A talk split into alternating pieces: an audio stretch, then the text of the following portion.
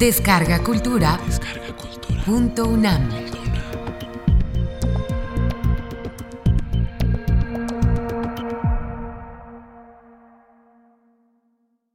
Fernando del Paso. Amores y desamores del virtuoso caballero. Conferencia realizada durante el mes de noviembre de 1997 en el Colegio Nacional. ¿Ama Don Quijote? Primera parte.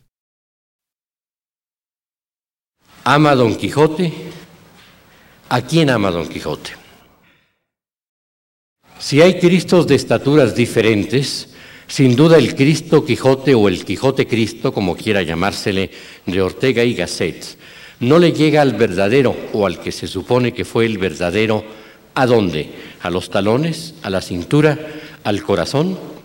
Se trata sin duda de un Cristo de talla menor Ortega, en su ya citado libro Meditaciones del Quijote, cuyo título nunca me he explicado, quiso decir acaso meditaciones sobre o acerca del Quijote, o es el Quijote el libro el que medita sobre sí mismo. Ortega decía tras hablar de los nombres de Cristo de Fray Luis de León, señala que podría escribirse, dice, unos nombres de Don Quijote, porque en cierto modo es Don Quijote la parodia triste de un Cristo más divino y sereno. Él es un Cristo gótico macerado de angustias modernas, un Cristo ridículo de nuestro barrio, creado por una imaginación dolorida que perdió su inocencia y su voluntad y anda buscando otras nuevas.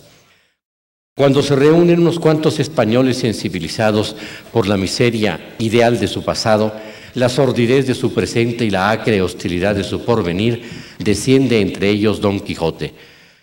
Siempre que estéis juntos, dice Ortega, Así murmuraba Jesús, me hallaréis entre vosotros. Hasta aquí las comillas. Un Cristo de barrio ridículo. Resulta significativo que esta misma palabra, ridículo, haya sido también usada muchos años antes por Dostoyevsky en uno de sus tantos panegíricos del Quijote, tal como nos lo recuerda Arturo Serrano Plaja. Dice Plaja, pero ¿acaso no fue Dostoyevsky uno de los primeros, sino el primero en ver cuánto de Cristo hay en Don Quijote?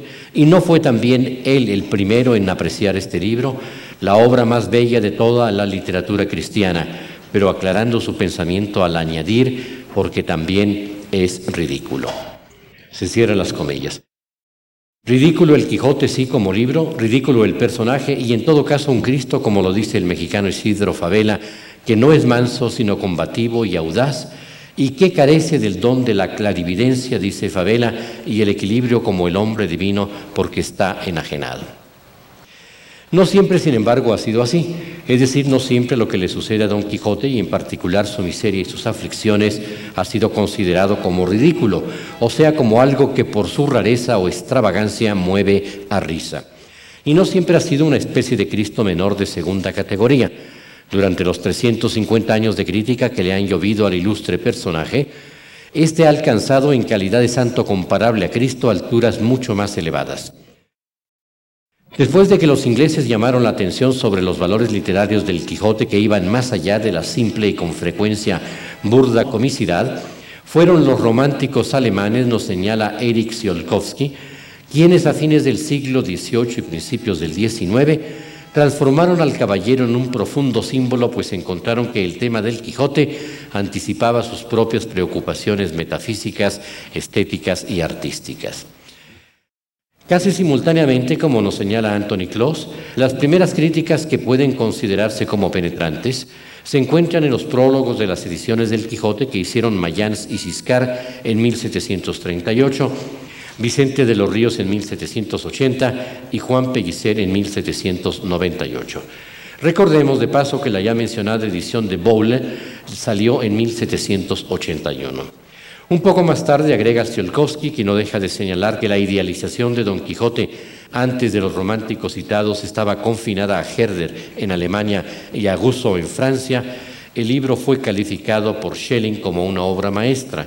Decía Schelling, representación simbólica del conflicto universal entre lo ideal y lo real. El romanticismo alemán negó el propósito satírico del libro, subrayó la espiritualidad del héroe Don Quijote y afirmó que la obra, cuya profundidad y exquisita seriedad admiraba Schlegel, refleja la ideología, la estética y la sensibilidad de la era moderna. Con los románticos se inicia así el camino que llevaría a la canonización de Don Quijote, proceso en el cual, y como uno de los críticos más importantes se destacó sin duda Nicolás Díaz de Benjumea, quien en su edición de 1880 del Quijote afirmó que la novela de Cervantes, al trascender su propósito, se había transformado en una Biblia humana. Concepto este de Biblia con el que se solidarizó el crítico e historiador francés Anbeuf, al que sin embargo el Quijote le pareció una obra maestra sin oscuridad de una transparencia perfecta. Nada que ver en este sentido con la actitud de Benjumea, quien ha sido acusado de un exceso de inventiva en su obsesión de encontrarle al Quijote un sentido oculto, un recóndito simbolismo. Para él es necesario contar con claves para descifrar palabras, frases y pasajes oscuros del libro, con el fin de que el crítico pueda cumplir su papel, que es el de revelar los secretos y el simbolismo de este trabajo literario. Benjumea, siguiendo a Coleridge, transforma al héroe cervantino en un epítome abstracto, nos dice Anthony Claus, que conjuga el alma, el idealismo, la fe y la sed de justicia, con Sancho como su antítesis simbólica.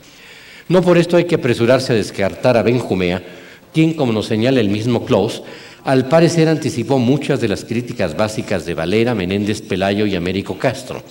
También de Salvador de Madariaga, cuya teoría ya mencionada en otra conferencia de la sanchificación de Don Quijote y de la quijotización de Sancho tiene un precedente en los estudios de Benjumea, quien fue quizás el primero en señalar la influencia recíproca a vida entre amo y escudero. Asimismo, de Benjumea me interesa su insistencia en el hecho, al que me referiré más tarde, de que, según él, el Quijote no es solo una alegoría de España, sino también de la vida de Cervantes como jornada espiritual. En el libro de Dana Drake leemos un párrafo de este entusiasta crítico en el que afirma que la novela de Cervantes no es solo un producto de su imaginación, sino más bien, dice, una biografía de su cerebro y una fisiología de sus pasiones. Con esto, Don Quijote, santo patrón de los lectores, como lo llamó Pedro Salinas, quedó listo para emprender el camino hacia la gloria pero no exactamente la gloria con la que él soñaba, sino aquella con la que muchos de sus críticos lo han cubierto, bañado, ahogado casi. Bien dijo Fernando Sabater en sus instrucciones para olvidar el Quijote. Don Quijote ha salido de la novela para subir a los altares y recibir el culto que merece un santo desastroso pero entusiasta. Tal exaltación no se ha efectuado sin pérdida de ciertos matices importantes del personaje, ni sin la invención de virtudes muy dudosas, hasta el punto que reclamar cierto olvido para este mito arrollador pudiera no ser iconoclasta, sino una muestra de fidelidad. Hasta aquí las comillas. Uno de los campeones de la santificación del ingenioso Hidalgo fue desde luego Miguel de Unamuno, quien a su vez lo llama el Cristo castellano y mi San Quijote y que por otra parte no cesa de compararlo a la menor provocación con el fundador de la Compañía de Jesús, San Ignacio de Loyola. Para comenzar, el salmantino señala que el santo y Don Quijote compartían el mismo temperamento, pues ambos eran aficionados al arte militar. Nada extraordinario como es obvio, puesto que en esa época, como en todos los tiempos, desde que existen los militares, miles y miles de personas han participado de la misma vocación, sin por supuesto ser santos. Más adelante Unamuno encuentra paralelismos, tampoco nada sorprendentes, coincidencias triviales, diría yo, en otros hechos. Si Ignacio de Loyola dejó suelta su cabalgadura camino a Montserrat, Don Quijote hizo lo mismo en su primera salida, página 22, y prosiguió su camino creyendo que en aquello consistía la fuerza de las aventuras. Si Loyola es amonestado por el vicario del convento de dominicos de San Esteban de Salamanca, Don Quijote lo es por el eclesiástico. Si Íñigo López hace penitencia en la cueva de Manresa, Don Quijote la hace en la Sierra Morena, y así por el estilo. No me resisto a título de curiosidad señalar que en el libro de Fernando Arrabal, un esclavo llamado Cervantes, aprendí que la casa donde nació Cervantes estaba arrimada a la espalda del Hospital de la Misericordia, donde había sido enfermero voluntario Ignacio de Loyola. Y por otra parte, cabe señalar que John Bowl, como nos recuerda Savage López, conjeturó acertadamente que Miguel de Cervantes, al idear su héroe, había tenido presente la figura del santo. Pero volvamos a nuestro tema.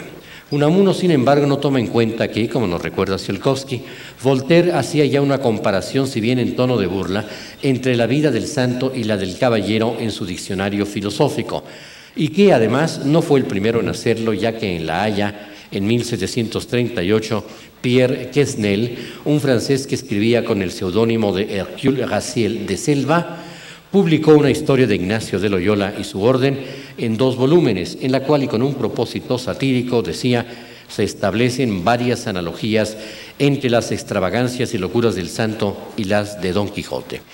Nos sobra recordar de paso que San Ignacio fue un gran lector de novelas de caballería.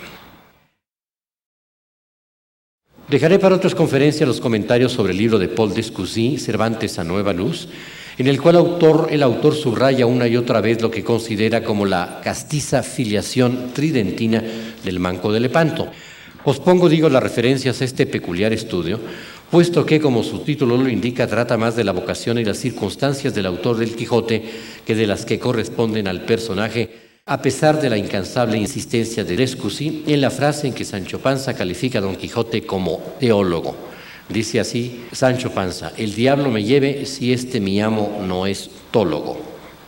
Lo que Descusí desde luego nos quiere decir es que el autor Cervantes, no su personaje, es quien profesa la ciencia que trata de Dios y sus atributos, o que cuando menos se trata de un tólogo o teólogo amateur, si se me permite el galicismo.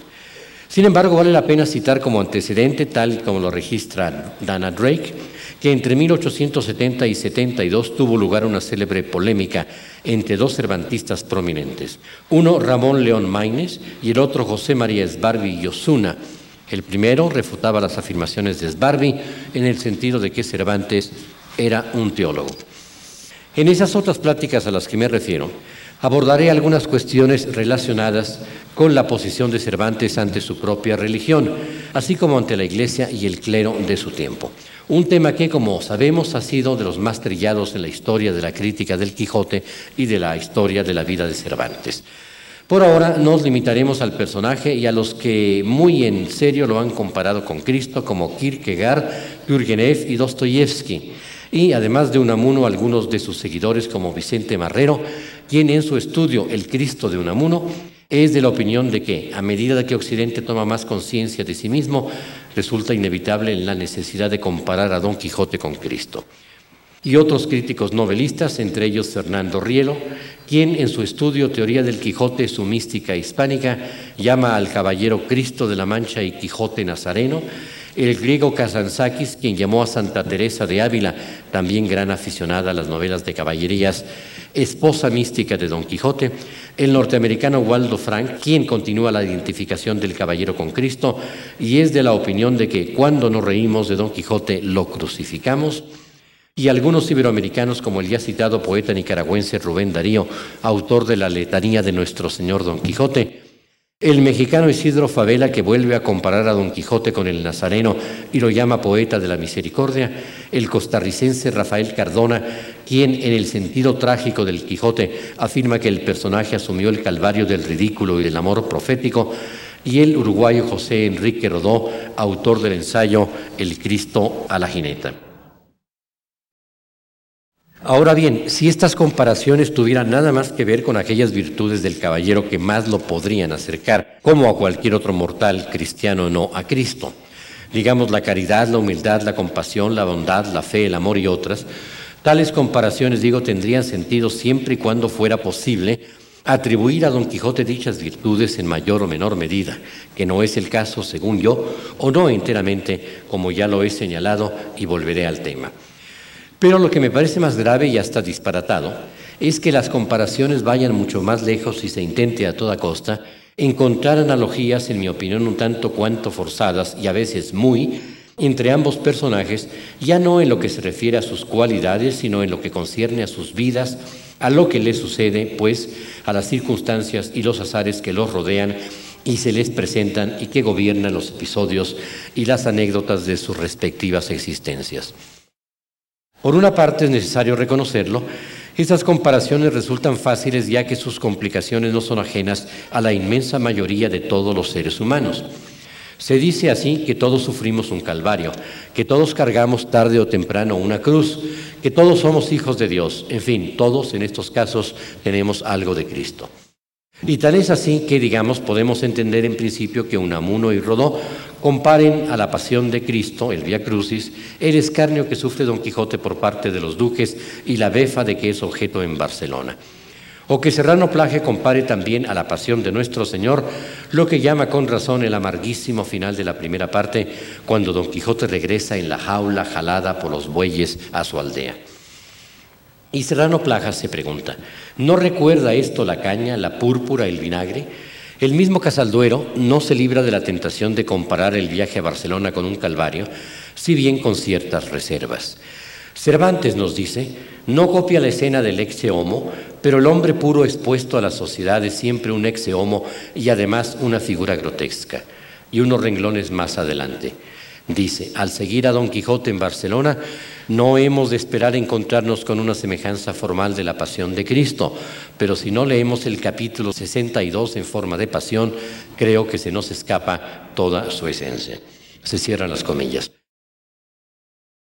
Otra cosa muy distinta, sin embargo, es aceptar, como señalan varios autores, que la relación de Don Quijote hacia Dulcinea es semejante a la relación de los cristianos con la Virgen María. Cardona es uno de ellos. Y al mismo tiempo admitir los paralelismos con Cristo, puesto que en esta situación se presentaría un problema edípico jamás antes planteado.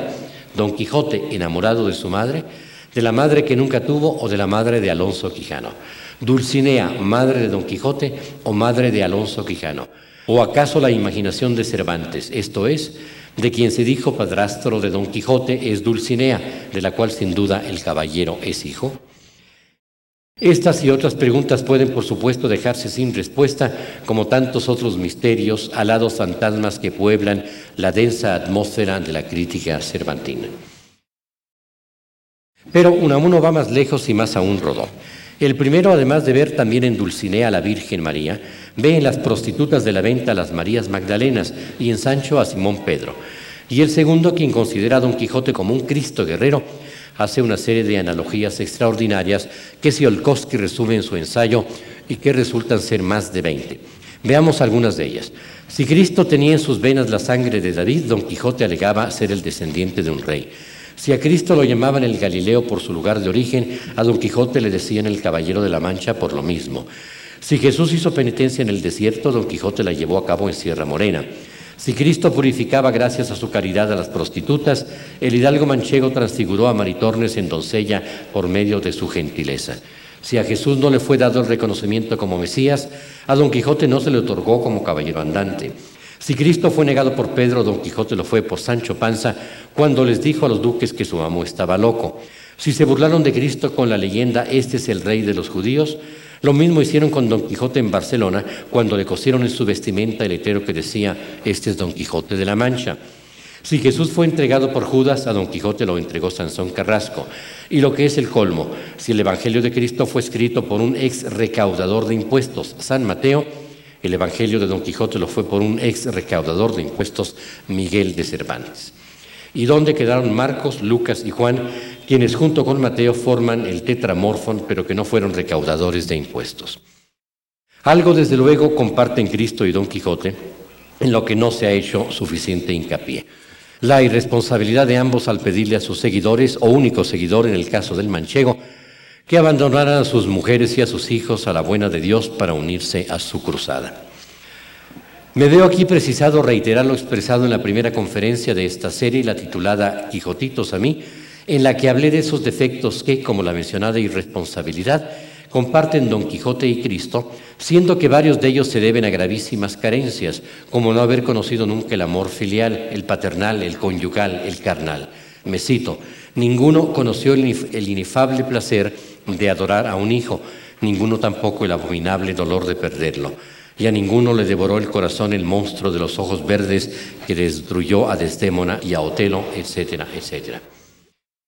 Hay algo también a lo que Rodó y otros autores se han referido con acierto, la doble naturaleza de ambos, la humana de Cristo que perece y la divina que le permitió resucitar y subir al cielo.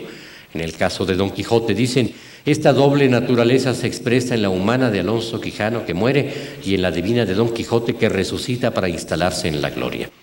Bello pensamiento, sí, pero que se refiere a la clase de inmortalidad que Don Quijote comparte con todos los grandes personajes de la literatura, incluyendo, por supuesto, a aquellos que, como él, o quizás debiéramos decir como Alonso Quijano, murieron antes del final de las novelas o de las obras teatrales en las que se desempeñaron como protagonistas, como Fausto, Madame Bovary, D'Artagnan, Eugenia Grandet, Pedro Páramo, Otelo, Aureliano Buendía, Jean Valjean, Ana Karenina y tantos otros.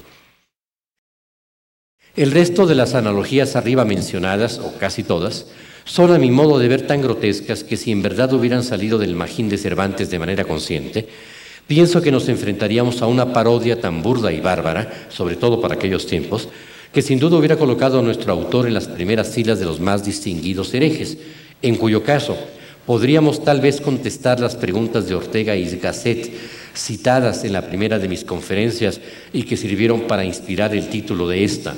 Decía Ortega y Gasset, ¿se burla Cervantes y de qué se burla? No, porque entonces, en mi opinión, tendríamos que llegar a una conclusión inadmisible. Cervantes se burlaba de Cristo. ¿Y en el amor se parecían Cristo y Don Quijote en su amor al prójimo, a la humanidad? Sí, se asemejaban en una virtud que desde algunos puntos de vista parecería más fácil de poseer y de ejercer que muchas de las otras mencionadas. Primero pienso que vale la pena hablar de tres de los libros inspirados por el Quijote de los que se ocupa Tsiolkovsky y que en buena medida han contribuido a la santificación del caballero. Sus autores son los ingleses Henry Fielding y Graham Greene y el ruso Fedor Dostoyevsky. Antes vale la pena, sin embargo, dedicarle unas palabras sin la menor intención de hacer una lista exhaustiva a algunos de los vástagos que ha tenido el Quijote, además del hijo contrahecho que engendró Avellaneda. Como continuadores brillantes afortunados se destacan el varias veces mencionado Azorín y el ecuatoriano Juan Montalvo, autor de las bellas páginas capítulos que se le olvidaron a Cervantes. Mucho antes que ellos, sin embargo, numerosos escritores se inspiraron en la obra maestra de Cervantes, Martín de Riquer se refiere a una comedia de Shakespeare, hoy perdida, llamada The History of Cardenio, la historia de Cardenio, presentada en Londres en 1613, muy probablemente basada en la narración que sobre este personaje incluye Cervantes en El Quijote, cuya primera traducción al inglés apareció un año antes, en 1612. Por su parte, en sus notas al Quijote, Clemencinos indica que Guillén de Castro, contemporáneo de nuestro autor, escribió dos comedias tituladas Don Quijote de la Mancha y El Curioso Impertinente. Por cierto, el otro cervantista, Marazo, dice que según el crítico Emilio Cotarelo, fue Guillén de Castro el autor del Quijote de Avellaneda. En el siglo XVIII, el celebrado Juan Meléndez Valdés, poeta insigne, compuso una comedia llamada Las bodas de Camacho. Pedro Calderón de la Barca escribió otra pieza teatral llamada Don Quijote de la Mancha, que se perdió. Otras fueron Amor hace milagros o Don Quijote de la Mancha por Gómez Labrador y Don Quijote de la Mancha y Sancho Panza en el Castillo del Duque de Francisco Martí. Nos cuenta también Clemencín, sin mayores aclaraciones, que en las comedias de Lope impresas en Barcelona en 1617 se incluyó el entremés de los invencibles hechos de Don Quijote de la Mancha, compuesto, según allí se dice, por Francisco de Ávila, natural de Madrid. Clementín concluye con un juicio que se antoja exagerado al afirmar sobre estas obras que, dice Clementín, al revés de lo que sucedía con Midas, cuanto toca el Quijote se convierte en estiércol. Unas 300 páginas más adelante, el erudito comentarista, hablo de Clementín, se refiere a un hecho por demás curioso. En 1824, la Real Academia de la Historia Española recibió de la Sociedad Literaria de Berlín un manuscrito con el título Capítulos de mi Don Quijote de la Mancha no podidos publicar en España. Estos capítulos anónimos son dos y en ellos se trata de una aventura del caballero que le ocurre en un baile de máscaras. Considerados desde luego apócrifos, al parecer nada pasa en ellos que hubiera podido llamar la atención y provocar la condena de la censura española de aquella época. Pero hablemos de Henry Fielding, autor el mismo de la comedia Don Quijote en Inglaterra. No conozco las aventuras de Joseph Andrews. Según Tsiolkovsky, Parson Adams, amigo del protagonista, fue el personaje más grande creado por Fielding. Inspirado en un Quijote cercano a Cristo, su papel es el de un caballero altruista entregado a sus ideales con un espíritu vulnerable, al que le deleita luchar incluso físicamente por las buenas causas. La intención paródica que anima el principio de la novela deriva de una deliciosa y aguda crítica social y Adams se transforma en uno de los grandes personajes cómicos de la literatura universal y con esto confirma la aseveración de Dostoyevsky en el sentido de que en literatura solo es posible crear un personaje de auténtica bondad si se le hace también hasta cierto punto un personaje ridículo. El idiota de Dostoyevsky, aunque leída hace muchos años, dejó en mí, como toda la obra del genial ruso, una huella profunda y perdurable. Pero aquel entonces mi ignorancia no me permitió comprender los paralelismos que había entre el príncipe Mishkin y Don Quijote, a pesar de que uno de los personajes, Aglaya, señala la semejanza entre ambos. Ahora bien, entre los varios autores que han estudiado tales paralelismos, se encuentra además de Sioskowski el español ya citado Arturo Serrano Plaja. El primero nos recuerda la carta que le escribió el novelista ruso a su sobrina Sofía Ivanova, en la que le cuenta la idea que tiene de crear un personaje de gran belleza espiritual, inspirado en Cristo, Don Quijote, Pickwick y Jean Valjean. El resultado Mishkin fue, como era de esperarse, un personaje compuesto, como lo llamó George Steiner. Tsiolkovsky afirma, por su parte, que por lo general se está de acuerdo en que Cristo, Don Quijote y Mishkin comparten la simplicidad, la inocencia, la franqueza, la compasión, su preocupación por las víctimas de la injusticia, su desprecio a los reclamos de la ley y la propiedad y una relación particular con mujeres de mala reputación.